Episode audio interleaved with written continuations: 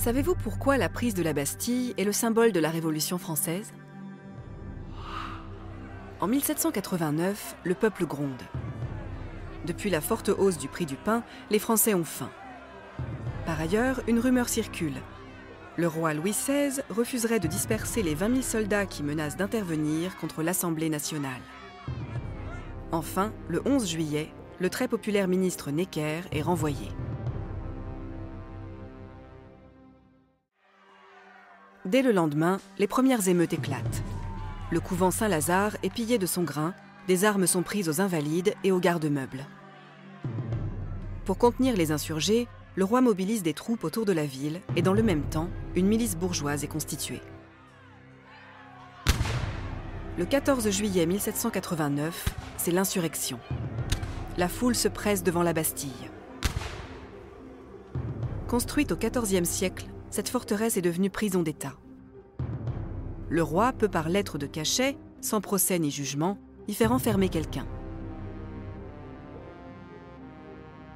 Pour le peuple français, marqué par l'esprit des Lumières, la Bastille est devenue un des symboles de l'arbitraire royal.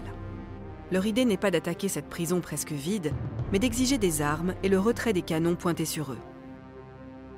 Après avoir commencé par négocier, Launay, le gouverneur de la Bastille, fait tirer sur la foule. Ce tableau anonyme témoigne de cet événement qui inspira de nombreux artistes qui ont contribué à l'imagerie de la propagande révolutionnaire.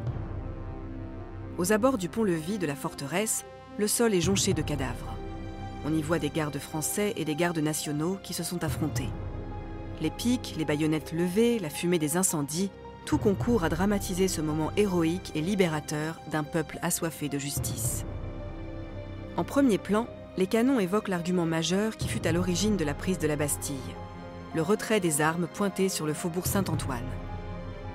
À l'aube du 15 juillet, le démantèlement de la Bastille est ordonné officiellement par le comité permanent de l'Hôtel de Ville de Paris et à la fin de l'année 1789, la forteresse est presque totalement détruite. La prise de la Bastille est la première intervention du peuple parisien dans le déroulement de la Révolution française. Cet événement eut pour conséquence le renvoi des troupes de Paris, le rappel de Necker et la nomination de Lafayette à la tête de la milice bourgeoise qui deviendra la garde nationale. Le 14 juillet 1790, en commémoration de cette date, une grande fête de la Fédération a été organisée sur le Champ de Mars.